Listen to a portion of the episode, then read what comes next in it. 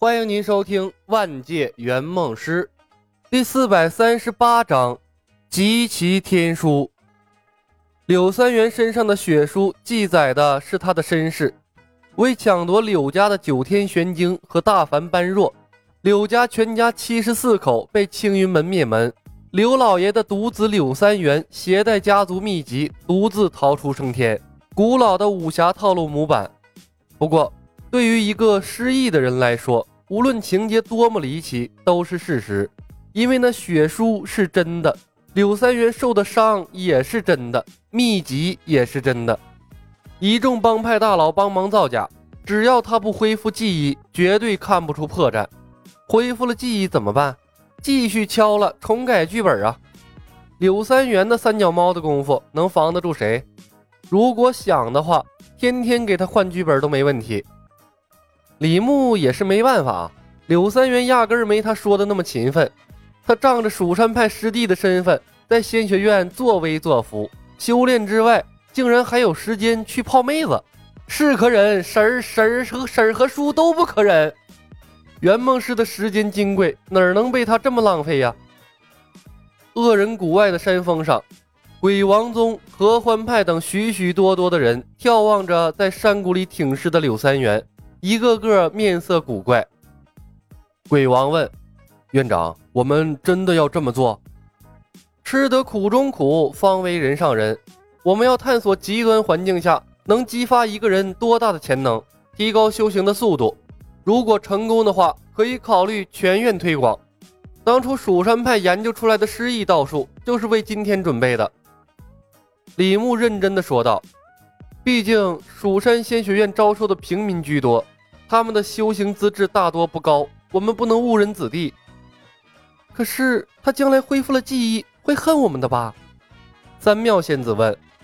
不得不说，李小白各种疯狂的想法，永远能超出他的想象之外。有时候，三妙仙子有种奇怪的感觉，李小白根本就是把天下人当玩具。李牧沉吟了片刻，说道。如果他能学有所成，会感激我们的。万剑一说过，一个人经受得住千劫百难，最终才能百炼成钢。我们只是人为的把这个过程缩短了而已。我再重复一遍设定啊，恶人谷汇聚了天底下最恶毒的人，只有十恶不赦、满手血腥的人才有资格进入恶人谷。谷内的恶人要把坑蒙拐骗当家常便饭。李牧回过头来，环视众人，淡淡的说道：“从现在开始，柳三元就是你们的玩具，可以对他使用你们想出来的任何手段，让他体会到人间险恶，借此激发他的潜能。唯一一个条件，留给他足够的练功时间，还不能把他弄死。好了，这个设定好各自的人物关系，对好剧本的话，就可以进谷了。掌握了诛仙剑。”李牧天下第一人的招牌彻底树立了起来，真正在这个世界掌握了话语权和底气。虽然嘴里说着残忍，但众人对这种新奇的训练方式还是很感兴趣的。光明正大的演一个人，设定他的人生，这是新奇的体验啊！以前从未有过。茅草屋早就搭建完成，恶人们一一进谷，各就各位，每个人都是观众。每个人又都是演员。目送从昏迷中醒来，看完了血书的柳三元被恶人谷冲出来的人抓进了山谷内，李牧轻轻叹息了一声：“外有血海深仇，内有恶人欺压，全世界的人陪你一个人演戏。柳三元呐，这样的待遇前无古人后无来者。等你学有所成，要因为这个恨我，就太说不过去了。”听闻了李小白为柳三元设计的去恶人谷深造的圆梦计划，叶鹏脑袋发懵，心跳瞬间超过了两百下，越发觉得圆梦师简直就是魔鬼的化身。不过缓过神儿之后，叶鹏心里顿时平衡了，不是他一个人挨坑啊，但找圆梦师抱怨的话却是不敢说了。明玉院长也挺好啊，起码不用遭罪呀。搞定了柳三元，李牧跟冯公子琢磨着去搞剩下的两卷天书。不过还没等他有所行动，天阴寺的普红上人便主动找上门来。请求开设蜀山仙学院天阴寺分院，并愿意开放天阴寺的无字玉璧供仙学院研究。仙学院摧枯拉朽一般的并购了青云门，天阴寺的老和尚终究还是怂了。他们了解到了青云门对付李小白的方法：不喝水、兜裆布、头盔。但这些前置条件操作起来太难了，说是破解，其实一点都破解不了。鬼知道李小白什么时候攻打天音寺啊？从什么时候开始不喝水呢？至于兜裆布，据说几天没喝水的道玄掌门把兜裆布拿出来的时候，都他妈馊了。李小白的道术，没尿也能挤出来点儿如果迫不得已，谁愿意遭这罪呀？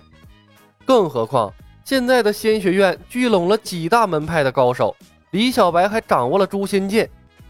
仙学院的体量如此之大，早超过了天音寺。与其被李小白折辱一番，再被迫加入。还不如主动一点，还能结个善缘，落个好名声。对于识时务的普红上人，李牧自然不会为难，敲定了破解无字玉璧的协议。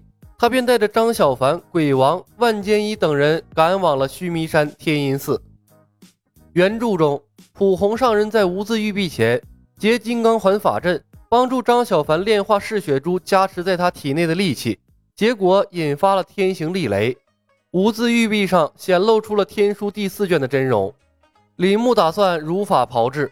他从青云门带下张小凡，正是为了第四卷天书。此时，张小凡未曾经历过书中的劫难，连七脉会武都没参加，便因为李牧爆出了普质的丑闻，被青云门关押了起来。受嗜血珠的影响并不深。老实孩子张小凡只是认为他佛道双修的事情被发现了，才被关押了，战战兢兢，甚至不敢为自己辩解。直到被李牧接下山，还一肚子迷茫呢。于是，为了达到最佳效果，李牧选择在天音寺为张小凡揭开了草庙村被屠的残忍真相，直接把剧情快进到了第一卷结束，张小凡受到强烈刺激，愤而入魔的剧情。张小凡近乎崩溃。感觉遭受了全世界的欺骗，挥舞着烧火棍大闹天音寺。不过这身边都是高手，他想闹也没闹起来。被控住的张小凡由普红上人和田不易开导了一番，顺理成章的让他接受了在无字玉璧前消磨心中戾气，回归本性的事实。事实证明，真相被解开。正是张小凡各种想不通，嗜血珠趁虚而入，魔性最重的时候。和剧中一样，关于戾气的炼化并不顺利，但天行地雷却及时出现，并把天书引了出来。最终，无字玉璧为救张小凡，被天行地雷所毁，而冯公子顺利拿到了第四卷天书。整个过程，李牧没敢靠近无字玉璧。说实话。自从他轻易拿下了诛仙世界第一凶器诛仙剑之后，他就特别怕雷劈，尤其是那老石子的天行地雷。鬼知道他有没有张小凡的运气。四卷天书到手，隐藏在天地宝库的第三卷天书那就更容易了。历史上唯一凑齐五卷天书的机会就在眼前。鬼王等人比李小白还要激动。兴致勃勃的在死泽寻到了承载天地宝库的参天大树，找到了大门紧闭的天地宝库。此次参与天地宝库的高手远远超过书中的规模，还有天下第一凶器诛仙剑助阵。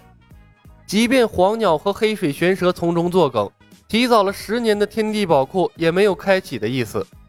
宝库仍然被激动的一干高手。用诛仙剑和伏龙鼎等超级神器硬生生的砸开了，黄鸟和黑水玄蛇一个没跑掉，沦为了四灵血阵的原材料。本集已经播讲完毕，感谢您的收听，喜欢的朋友们点点关注，点点订阅呗，谢谢了。